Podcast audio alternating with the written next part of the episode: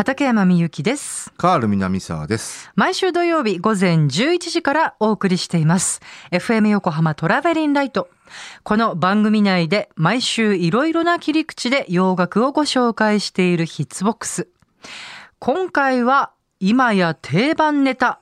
初期ヒップホップレコード特集でした。あのね、あの、ヒップホップの初期の話っていうのをね、はいあの、結構しましたけど、はいこれね、まあ、学校の授業とか、あの、自分のトークイベントだとか、はいえーこの、この話をする機会結構多いんですよ。ははは多いんですけど、毎回興奮しちゃいます。あうーん。ヒップホップの成り立ちっていうのは本当に興奮しますね。まあでも確かにそのお話を聞いてるとこうなんか映像が浮かびますもんね。いや、本当ね場所のね。その場にいたら面白かったんだろうなと思いますけうどん、た多分ね、ほら、20世紀最大の発見とか言われてますけど、そのブレイクビーツがね、そこまで言われてるんですね。言われてます。ただ、うん当時の当事者たちは、そんなことは思ってなかったと思います。うんはい、そういうところがまた興味深いですが、えーそれではこの特集をお送りした後、放送で語りきれなかったことをコーナーコメンテーターカール南沢さんに語っていただきますね。それではまず2020年9月12日に放送したヒッツボックスお送りしましょう。時刻は12時35分、FM 横浜から生放送でお送りしていますトラベリンライト。この時間は60年の歴史の中のポップソングからよりすぐった名曲を様々な切り口でご紹介するヒッツボックス。一曲一曲を詳しくご紹介してくださいます。コーナーコメンテーターのカール南沢さんです。こんにちは。はい、こんにちは。。カール南沢です。はい、よろしくお願いいたします。もう早速よろしくお願いいいたします。今日いっぱいアナログから音源がかかって。そうですね。えーはいレコード万歳恒例なんですけど、ええーまあ、アナログレコードに聞くディスコヒットということで。はい、皆様楽しみにしてくださってますよ。はい。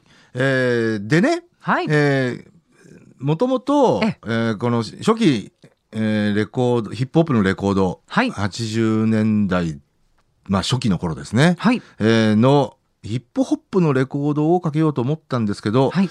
えーちょっとですね、えー差し替えまして、はい。えーその、えーヒップホップのレコードで使われた、えーサンプリングソース。の方をかけようかなと。とまあ、これ広い意味でね、えー要は、アナログレコードで聴くディスコヒットなんですよ。ああ、なるほど。そうはい。はい。えーで、えへーーそもそもええヒップホップっていうのは、はい。えーブレイクビーツから成り立ってるんですね。はい。はい。えーあの、まあ、73年にね、ブロックパーティーで、うんうんえー発見された、えーまあ、誰もが知らない、えーディスコでもかかんないような曲の、えーまあ、例えばドラムブレイクですとか、はい。あーイントロの、えードドラムですとか、うんえーそうそこを2枚使いして、はい。えー延々に、えー繰り返していくっていうね。そこに MC が乗っかってラップが始まったっていう、えーそもそもやっぱブレイクビーツっていうものがありきなんですよ。はい。で、えーまあ80年代に、えーの初頭にレコードっていうものが、えーまあ顕在化していくわけですよね。はあ。その文化がね。はあ、すごい。うんワクワクしますね、それ。で、そのはい時は、まあ、ブレイクビーツを使った作品もあるんですけど、うんうんうんえーその時の ongoing の、はいえーディスコでかかっていた作品を、えーの、えー曲をサンプリングして、えーまあ、なんていうのかな、えーヒップホップのレコードを作っていくっていうのがやっぱ多いんですよね。従来のブレイクビーツではなくて、ああ、なるほど。はい。でもまあ、それは、よ要はブレイクビーツなんですけど、その、その時のタイミングの。はい。えーで、1曲目は、はい。えーこれまあ、これも定番のまあサンプリングソースになってるんですけど、はいそもそも、えーグランドマスターフラッシュ & フューリアス5という、はい。えーまあニューヨークのもう大スターなんですけねど、はい。えーが、えーフリーダムという曲を出したんですね。えー80年代初頭ですね。えーで、それのサンプリングソースが、えーまさしくフリーダムっていうグループの、うんえーゲットアップアンダンスは。で、これ後に、えー例えばスチャダラパーとかね、はい。えーが使って、えー有名になってますけど、えーまあ、いもはや、ね、定番あののはいえーサンプリングソースと言われているものですね。えーそもそもは78年にリリースされて79年にヒットした、えー作品です。はい。えーまず1曲目聴いていただきましょう。えーフリーダムで Get Up and Dance。はい、えーフリーダムの Get Up and Dance ですね。はいえー結構この曲はね、やっぱはいスチャダラパーの影響は本当大きいと思うんですけあ、ど、そうだと思います。うん、日本でもね、あの、若い方も知ってる曲曲ですよね。みんなポンキッキ見て育った世代そう、ポンキッキで使われてたんですねそう。そうそうそうですよね。それって要は90年代ってことかな、うん、ああ、そっか。確かね、スチャダラパーの作品は90年代前半ぐらいですもんね。あ、そうですか。うんじゃあ、合あってますね。確かタイトル、そそのまんまゲットアップダンスだったかうん、なちょっとそこ確かじゃないですけどね。はい。はい。はい。それでは2曲目はどんな曲のサンプリングソースが？はい。はい。えー、まあ80年代初頭に、はい先ほどね、ヒップホップのレコードが、これ本当にね、うぐ、雨後のタケノコのごとく、えー、リリースされたんですよ。はいはい。えーで、えーまあ、80年代初頭の、えーその ongoing で、はいえーまあ、ヒットしていた、えーファンクものですとか、はい。えーあとは、そうですね、いわゆる今のブギーファンクの元になるような、えーイーストコーストファンク系ですね。えーまあ、ポストディスコの時代の、あースタイリッシュな、ディスコソングですねはい。うんえーっていうものが結構サンプリングソースで使われたりしたんですね。へーまあ、ロレッタ・ハロウェイですとかは、えーグエン・マクレーですとか、その辺が非常に定番にはなってましたけど、えー一つですね、はい。えーティースキー・バリーというね、はい。えーこれまたニューヨークのあの非常にスターだった、はえーラッパーがいるんですけど、えー彼が、えーキャッチ・ザ・ビートというね、はい。えー結構これはあのフロアアンセムになった曲なんですけど、えーそれの、えーサンプリングソースを聞いていただこうと思うんですけど、はい。えーそれが今もうかかってますけど、はい。えータナ・ガードナーっていうね、えー女性シンガーのこのハートビート。これね、あの、非常に、うーん、このベースライン、はい。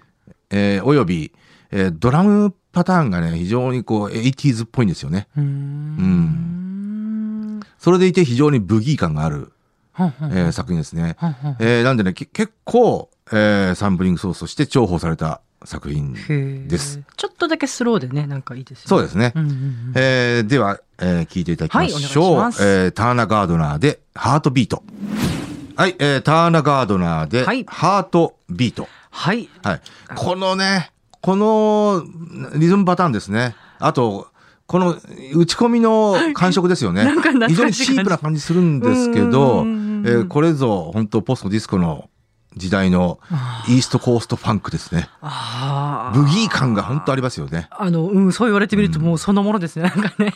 はい。はい。はい。いやいや、なかなかおいいいいもの聞かせていただきましたけれども、じゃあ3曲目はどんな曲でしょうか？はい。はい。えー、3曲目はもうね、あのーこれぞはい。ブレイクビーツの定番。はい。えーだいえっとね、い今までの2曲は、えー80年前後の、えー ongoing の、はいえーサンプリングソースはい。を聞きましたけど、ええええ。えー元祖ですね。元祖なんだ。はい。えー73年にブロックパーティーが始まってるんですけど、はいえーその時に、えーま、まあ、その現場でよくかかっていた、えー当時のディスコソングとは全く一線を画したはい、ブロックパーティーだけでかかっていた。あえてね、当時のブロック、あの、ディスコソングをかけてなかったんですよ、当時。ブロックパーティーでは。僕たちディスコに行けないよね。だからブロックパーティーを作っちゃったわけですよね。で、そ、その中で、じゃあディ、巷のディスコでかかってる曲は絶対かけない。あー。で、その DJ が、はい。うん。あの、見つけてきた、む無名の、えーファンキーなそ曲をかけてたんですよ。それが、このインクレディブル・ボンゴ・バンドであり、えー例えばモ、あの、モホークスのチャンプであり、えーまあ、あの、例えばジミー・キャスター・バンチの It Just Begun であり、だから、要はヒットソングでも何でもないんですよ。いやなんかそう思うとさ本当にこねさっきも言ってたんですけどこれこそ音楽界のイノベーションだったねっていうね。そう。ね。だからね、まあうん20世紀最大の発見はブレイクビーツの発見だっていうねい、やすごいそう。言われてるぐらいわかるなそういう意味は。ですけどね。で、えーその中でも、うん。ド定番だったのがこの曲ですね。えーまあ、ヒップホップヘッズで、はい。えーこの曲を知らなかったらモグリだと言われていたぐらいの、作品ですね。うんうんうんえー特に、まあ、3分半ぐらいからの、はいえードラムブレイクはもう世界一有名なドラムブレイクですね。ほうはい。はい。えーということで聞いていただきましょう。はいえーインクレディブルボンゴバンドでアパッチ。なんかもう血湧き肉踊る感じですうんね。これはもうね、何度聴いてもやっぱね、この曲はかっこいいんですよ。かっこいいですね。うん。で、あと、やっぱりね、73年当時に、はいえーこの曲でブレイクビーツが発見されて、えー MC イングが始まった。それを想像するだけで大興奮ですね。うんうん。なんか本当鳥肌立つよね。そのね、歴史のことを知るとね。はい。でまあ、これね、80年代後半以降、えーやっぱりね、あの、定番ブレイクビーツっていうことで、はい。えーまあ、ジェームス・ブラウンの曲にも匹敵するぐらいの、えーサンプリングとして使われてる曲ですね。ええまあ、おおそらく最も使われてる曲はジェームス・ブラウンのペイバックであり、はははえーファンキー・プレジデントであり、はい。えーえーその辺だと思うんですけど、うーん。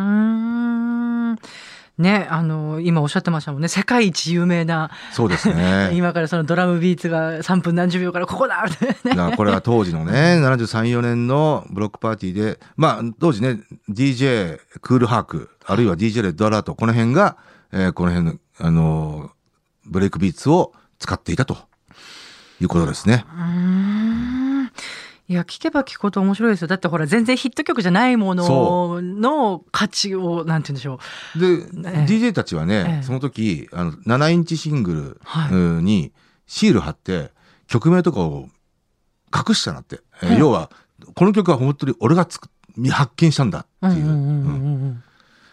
あの他の DJ にかけさせない。そういうことか。曲名とかを教えないっていうね、情報を与えないために。そういうことをしたらしいですね。へえ。これがね、同じように演奏してもどうしてもこの音にならないとかね、いろいろあるから、やっぱりその貴重な音源なんですよね。そうですね。それ不思議だわな。だこのね、インクレディブルボンゴバンド。だからこ、こういうことが分かったのが80年代入ってからですから、あ、そういうことがブロンクスで起こってたんだっていうね。ねうん。だから、アパッチっていう曲が、はい。あ、そういう立ち位置になったんだっていうね。は。あはあはあいやこれ本当興味深いですよ。だってほら全然価値がないとされていたものがものすごい価値を持って生まれ変わったわけでしょ、だから80年代後半、アパッチのレコードはね、いいきなり高騰しましたから。でしょ？そういうことですよね、で、もともとヒットソングじゃ何でもないんで、うん。プレス枚数少ないですから。う、ーんそうだもっともっと価値が。生まれて。だからまあ、海賊版とか出てましたけどね。さあいかがでしたでしょうか？全然時間足りないね。やっぱり。足りなかったね。ヒッツボックスの時間があうん。いやこのポッドキャストの時間があってよかったですね。今度でもね、あの、機会があったら、えーこのサン、今日はサンプリングソースの方ね。かけましたけど、はいはい。えーサンプリングソースを使った曲？はい、うーをね、えーいろいろあるんでしょうね。まあもちろんもう、ねうんうんうん。えー星の数ほどありますああが、もうそれ級か。はい。はい。ええーーえーそれをね、はいえー機会があったらね、かけたいですけど、しかもアナログできっとお持ちなんですね。そうですね。だから、一曲目にかけたね、ゲットアップダンスなんて、はい。えーうーん、そうだな。多分一番初めに使われたのは、えーグランドマスターフラッシュ、はい。えーなんですよ。で、これも、まあうん、あの、先ほども言いましたけど、えー要は、ゲットアップダンス自体、はい。ヒットソングでも何でもないんですよ。ねえ。もちろんね、えー一応ねこの曲は珍しくヒットチャートに入ってましたけど、うんえっ、と、ブラックチャートで80何位とかそんな感じなんですよ。そんなもんなんですね。だおそらく、えーニューヨークと、まあ、もしかしたらどっか田舎かもしれないけど、ええーとかで、まあ、局地的なヒットになったんだろうなと。えーいわゆる全国レベルのヒットではなかった。うーんただ、えーまあ、78年、79年ぐらいですね。はい。えーに、えーそのニューヨークの、まあ、まだレ,、ね、ラップがレコード化する直前ですけど、はい。えーブロックパーティー等で、まあ、使われてたんでしょうね。だから、要は、巷のディスコではかかってない曲をかけてたっていうね。これちょっと私なんか希望の星になりますよね。こう、なんていうの、うん誰かが発見してくれる可能性もあるかなみたいな。そうね。まあ、今はね、もう、ネットの時代ですからね。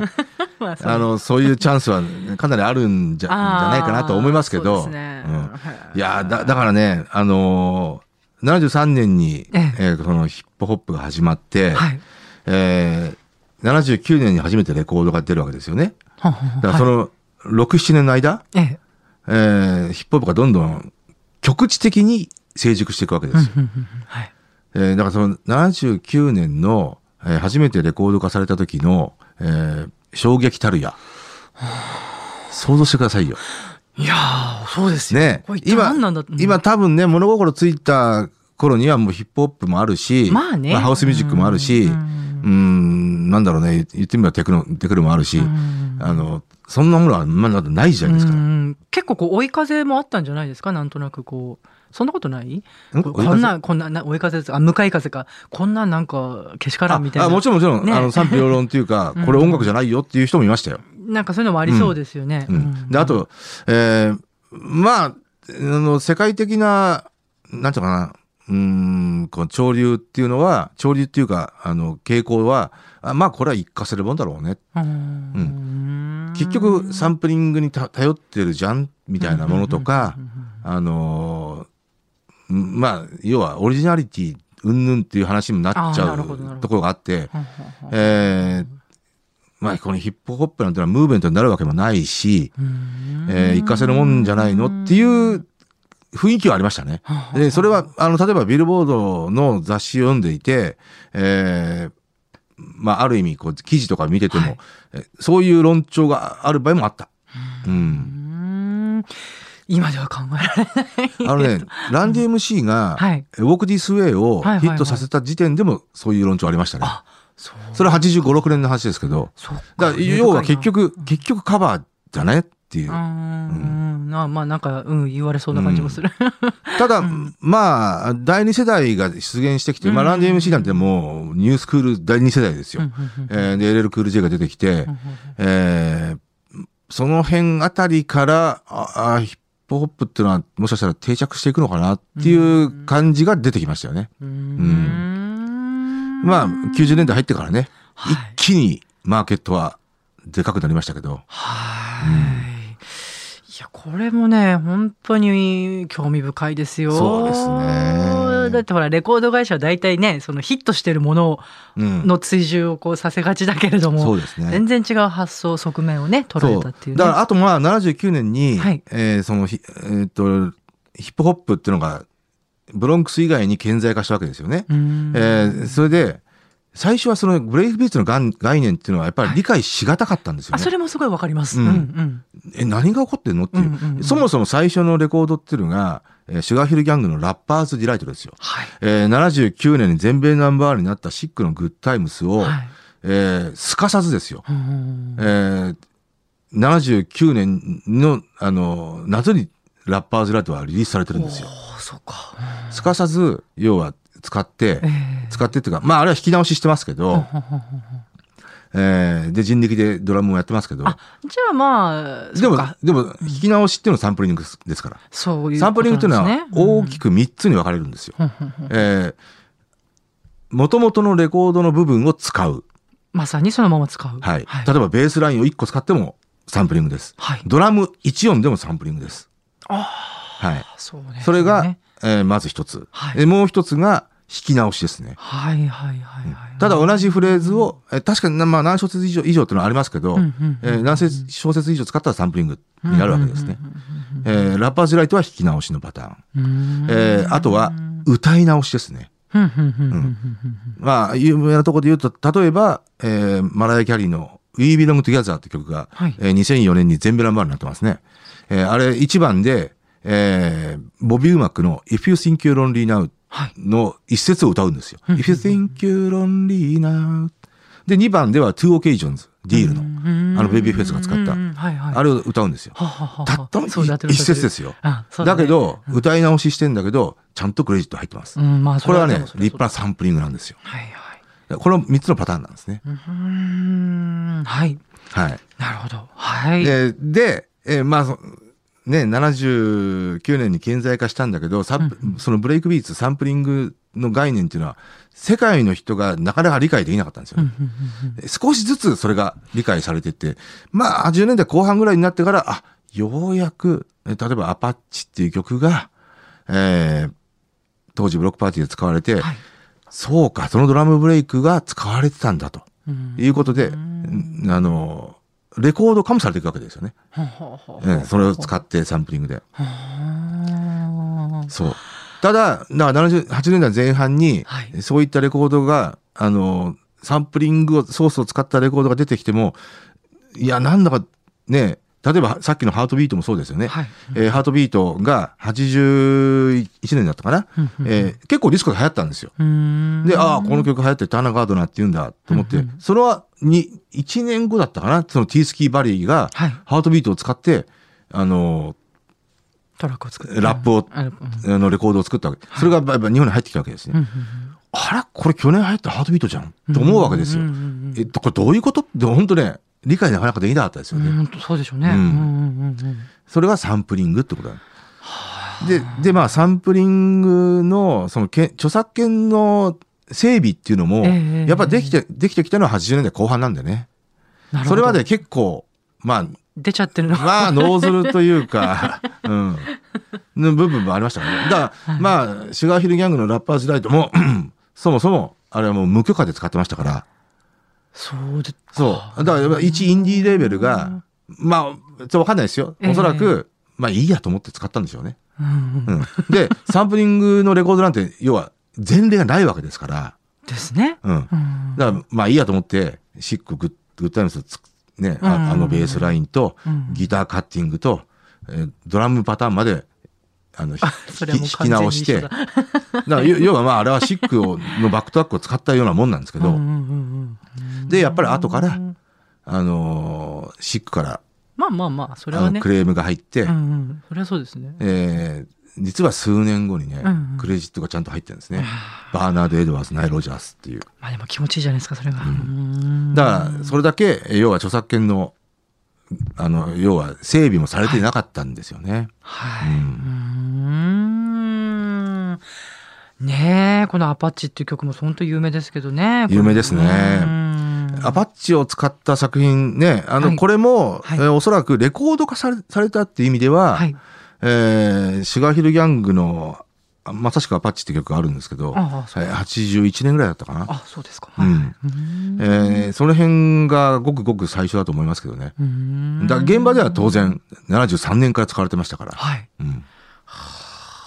それをレコード化したっていうのはね。うん。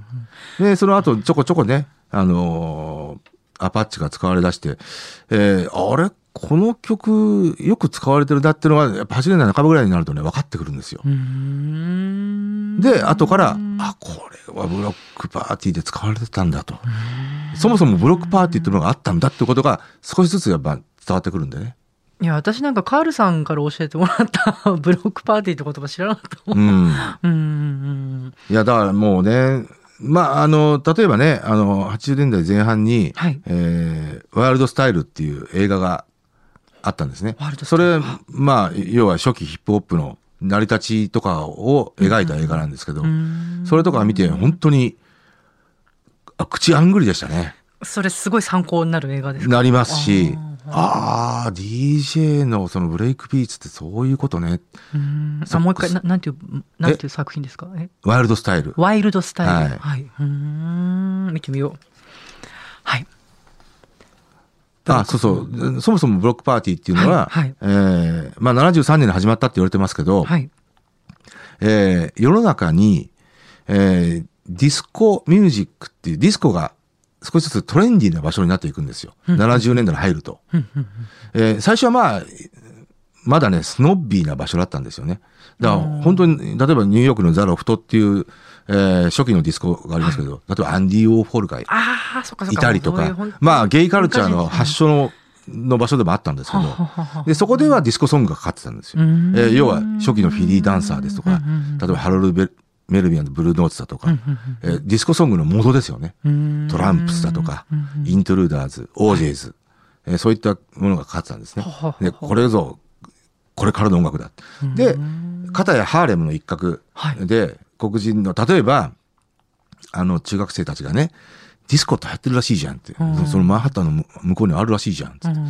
ただ俺たち金もねえし、結構お金かかるようなとこだったってこと？まあ、スノッビーな場所だったんだね。うんうんまあ、トレンドの発発信の場所。いろいろねだから74年ぐらいから、まあ、ディスコはだんだんこう乱立していくんですけどう、んそうすると、まあ、行きやすくなっていくんですけど、はいまだ73年ぐらいそうだったんですね。えーで、まあ、スノッビーな場所だし、お金もねえし、生きてえよなーうん。なんか、ナイスなディスコソングかかってるらしいじゃんっていううん。気持ちわかるね。そしたら、要は逆転の発想ですよね。じゃあ、俺たちでディスコ作っちゃうよ。うん。っていうことで、はい。えーまあ、あの、ブロンクスの一角、えーまあ、公園の一角とか、うんうんうんえーに、バーンとスピーカーを、こう、はい。バーンと置いて、ええターンテーブルを2台置いて、はいはい。えーディスコが始まるんですよ。それがブロックパーティーなんですね。うん、だまあ言ってみればディスコカルチャーへのカウンターパンチなんですよね。ヒップホップの誕生はなんとなんうん。と。あのスノッビーなディスコカルチャーへの。もうセレブリティだけがいるようなところかだから究極のストリート、あのミュージックでもあるんですけどうんうんうん、で、そこで、要は初期の DJ っていうのはまあ、あの、よ要は、あの、ディスコを作っちゃおうって言うんだけど、えーレコード持ってる人誰？っつって、えーまあ、いいたわけですよ。うんうんうん。んで、えーそれが DJ クールハークであり、えー DJ レッドアラートでありなんですけど、えーまあ特にクールハークとかが、あじゃあ俺 DJ やるよって言って、えーやるわけですよね。うんうんうんで、そこで、要はディスコカルチャーへのカウンターパンチなんで、絶対にオージェイズはかけないよと。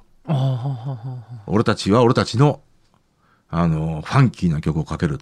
っていうんで、えー誰も知らないインクレディブルボンゴバンド、アパッチ、これファンキーじゃんってことでかけるわけですよ。で、モホークスのジャンプ、書けるわけですよ。あとはまあジェームス・ブラウンはまあ定番ですけどジェームス・ブラウンも要は超シングルヒットしてない多分セックスマシンとかじゃないんですよ。やっぱペイバック。非常にこうあのなんていうのファンクの元になるようなね。ペイバックかける。ファンキープレジデントかける。まあスカルスナップスのあの、 It's a new day かける。だ要は、巷ではシングルヒットなんか何にもしてない、誰も知らない曲ですよ。はあ、まあそう言っても過言ではない曲それをかけたんです。うんだからそ、それからブロックパーティーがいろんなところで始まって、ええ他の DJ が、例えば DJ クールハークかけてんの、ちょっとインクレディブルボンゴバンド、このこのアパッチって曲アパッチが曲かどうかもわかんないけど、ん。この曲すげえいいじゃん。ってなんだって言っても、目目隠ししてるあ、んです。よそういうことなのね。あだけど、やっぱ、それは他の DJ も、あ、これアパッチって曲なんだって言って、うん。入手してかけて。だアパッチがやっぱいろんなブロックパーティーでかかって、はいはい。ええ。定番になっていくわけですね。ええ。それがブレイクビーツの始まり。で、まあ、クールハークがやったって言われてますけど、まあ、ある日、その、ね、インクレディブルボンゴバンドをかけた、モホークスをかけたって、少しずつこうやってこう、違う曲をどんどんかけていくわけですね。ディスコってそうじゃないですか。うんはいはい。えーで、えーある日クールハークが気づくんですね。えーインクレディブルボンガンド相変わらず受けるなってかかみんな踊るじゃんってうんうんただ、ドラム、3分半のドラムブレイクでやたら盛り上がるよね。うん。っていうことに気づくんですよ。ははははそこで、はふっと思うわけですよねうんうん。あ、じゃあもう一枚買ってう、んうん最初からドラムブレイクずっとかけたらどうなるんだよ。うん。これがブレイクビーツの発見なんですよ。納得納得。うん。で、あの、あの有名なね、てんてんてんてんてんってあのあのはいドラムブレイクをこっちのレコードでかけて、例えばまあ、3小節ぐらいかけて、またこっちにはい。同じところを、また3小節かけて、また3小節。えーまあそういう感じで、それはもうニュースタイル。ドラムブレイクで。あそしたら受けたんですーね。誰も聞いたことないあのなアパッチ、あの曲のドラムブレイクずっとかかってんじゃん。で、受けて、例えばモホークスのチャンプも、あのイントロの有名な部分ですね。ペーペーペーペーペー。例えば、It's Just Begun。ジミー・キャスター・バンチ、あのイントロのペーペーペーペーペーレペーペー。まあ、ライムスターも使ってましたね。あの部分を、とか、そ要はそういう風に二枚使いしていくわけなんですよね。それがブレイクビーツの。でうんさらに発展していくのが、えーだんだんブレイクビーツ、えーうん受けていると。で、ある日、まあ、誰が言い出したかわかりません。ブレイクビーツばっかかけても、まあ、ちょっと飽きてきたねと。ちょっとお前、喋れよ。ってことになったわけですよ。だから要はブレイクビーツってまあ基本的にはインストナンバーなんでね。インストの部分なんで、なんだろう、イントロダクション的な。うん、インストのば部分なんで、うん。ちょっとお前そこに乗せてうん。喋ってみたら面白いじゃない、うんうんで、例えば、まあ、だわかんないですけど、えーその、ディスコに来ていた、ブロックパーティーに来ていた、二丁目の太郎くんがいるわけですよ。多分15、6歳の。で、太郎お前喋れと。う んうん。えー、俺？みたいな。で、喋るわけですよ。いいないいないあの、アパッチに乗せてう。んうんうん。で、その時多分、いわゆるボースティングって言われるもんで、は俺は二丁目の太郎だぜ。俺は金持ってるから、女寄ってこいよみたいなこと言うわけですよ。あ、おそらく。そうすると、ブロックパーティーに来てた女の子たちが、イエーイ、太郎何言ってんだお前みたいな。お前金持ってねえじゃねえかみたいな。まあそんな感じで、MC シングが始まるわけですよ。うわ、いいな で、それで、だんだんこの MC が上手いやつっていうのが出てくるわけで、それが、初期の頃は、まあ、グランドマスターフラッシュであえり、ーね、カーティス・ブローであり、っていう。だからもう、74、5年の時点ではね、MC で大スターだったらしいんですよね。へーただ、もちろんそれが、MC そうだよね。そう MC だもんね。MC。じゃあ MC イングって言って、まあ、ラップ、あの、ヒップホップの四大要素のうちの一つですよね。あ、そっか、そう MC。一つがうんあの、DJ イングですね。ははだからそれはブレイクビーツねうん DJ イングと言って、うんえーで、MC イングが始まった。はで、おそらく、まあ74、5年でしょうけど、ブレイキングが始まるんですね。ブレイキング。はい。はい。えー要は、あの、アクロバティックに、はい。えー背中でくるくる回るとかはい頭でくるくる回るとか、うんあ、あれブレイキングブレイキング。あいや、まあ、ブレイクダンスですね。って言ってたもんええそれブレイキングって言うんですけど、はい、えーえーそれが始まるんですよ。ははははえー三、四大要素のうちの三つが揃ってくるんですね。はははえーそして次に揃ってくるのがタギングですね。えーそれまあ別の名前グラフィティングとも言うんですけど、うんうんうんえー要は、あの、あの、壁画じゃなくて。壁画じゃなくて まああの有名なのはね、あの、地下鉄の。電車のええ側面にブワーッと、あれ一晩で書いちゃうんですよね。あれ本当違法なんですけど、まあヒップホップの文化なんですよね。それが揃って四大要素が揃ってヒップホップがカルチャーが始まったっていうね。こう、もともと彼らが持ってる、こう、才能が溢れてたって感じですね。そうですね。だからまあ言ってみれば、あの、まあこれもね、あのー、ブラックミュージックの革新的な部分でもあるんですけど、うんあの、例えば、あの、ロックンロールの誕生の時点で、ドゥワップが流行った時ははははいえーまあ、例えばね、べ、べ、うんバンドを組みたいんだけど、楽器がないから。楽器を買う金ないよな、うん逆転の発想ですよね。うんじゃあお前、ベースやれよ。いや、ちょっとこれさ。ボンボンボンボンボンですよ。うん。だそういうね、もう究極のストリートミュージックなんですけど、うんでもやっぱそんだけこう身に持ってるその才能があるってことだもんね。だからもうね、あの、要は、ターンテーブルを楽器にしちゃったわけですよね。あ、そうね。う。うんん。だそこがね、まあ逆転の発想といえばね、逆転の発想ですよね。はあだもう本当に大衆音楽の、あの、革新的な部分って、ももちろん全部が全部とは言わないですよ。ええ。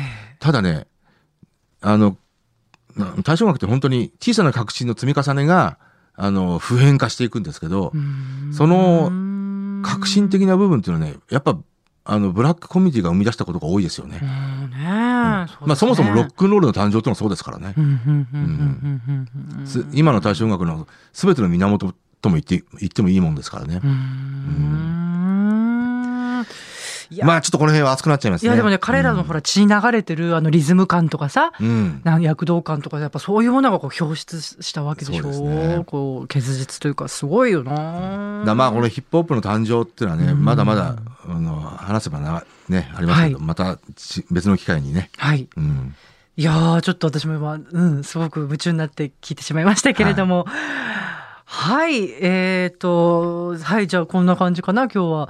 いや面白かったな、いやーではではあの曲も。黒島優奈ちゃんの話を言いなかったね。それ、うん。それまた来週、ちょっと、それほら、ちゃんとオンエアで言いましょうね、ね。最後にね。はい。そうだそうだ、オンエアでほら、ラジオ電波に乗せて言うのを忘れないようにしましょう。それでは曲も合わせて聞きたいという方は毎週土曜日午前11時から放送中です。FM 横浜トラベリンライトのオンエアでぜひ聞いてくださいね。それでは畠山みゆきとカール南沢でしたあ。りがとうございました。